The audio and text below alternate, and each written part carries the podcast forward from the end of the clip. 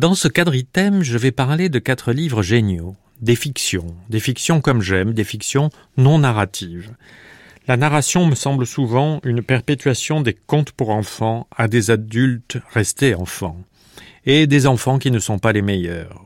Vous me direz pour vous-même, mais pour moi, enfant, dès l'âge des contes passés, les narrations m'ont éprouvé, et les dieux de la scolarité savent si on nous l'inculque. Il faut raconter, décrire, expliquer, comme si la littérature n'avait de justification qu'historique et sociale. Le premier de ces livres non narratifs est celui d'un auteur de la fin du XIXe siècle, un génie mort au jeune âge de 26 ans. À 26 ans, Jules Laforgue avait réussi bien des choses que peu d'écrivains réussissent au triple de son âge. Il avait en particulier inventé le vers libre. On pourrait dire, je l'ai moi-même écrit, que, d'une certaine façon, le vers libre avait été inventé par La Fontaine, tant sa souplesse était prodigieuse, mais il ne reste pas moins que La Fontaine conservait la rime et une prosodie certaine. La Forgue, avec l'audace qui n'a pas conscience d'en être une que l'on peut avoir très jeune, a réellement créé le vers libre dans la poésie française. On les trouve, dans un recueil publié posthume, des fleurs de bonne volonté. Il n'avait pas moins de talent en prose.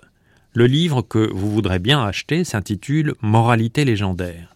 Ce sont des variations de la Forgue sur des mythes, très sérieuses, mais non sans raillerie, car la Forgue n'avait pas le génie triste.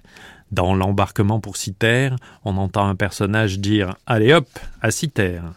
On trouvera bien sûr des choses plus sérieuses et admirables, comme son Hamlet. Qui a lu le Hamlet de la Forgue a du mal à accepter toute autre interprétation de ce personnage, tant celle-ci est originale et persuasive.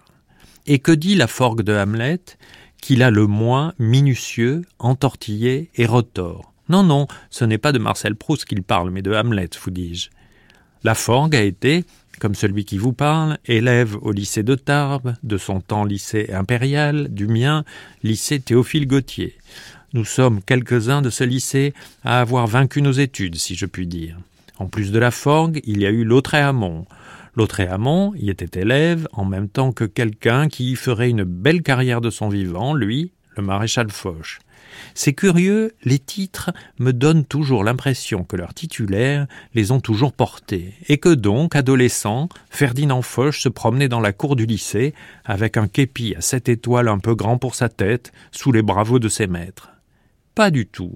Foch était médiocre, et le bon élève, c'était Lautréamont, c'était le poète.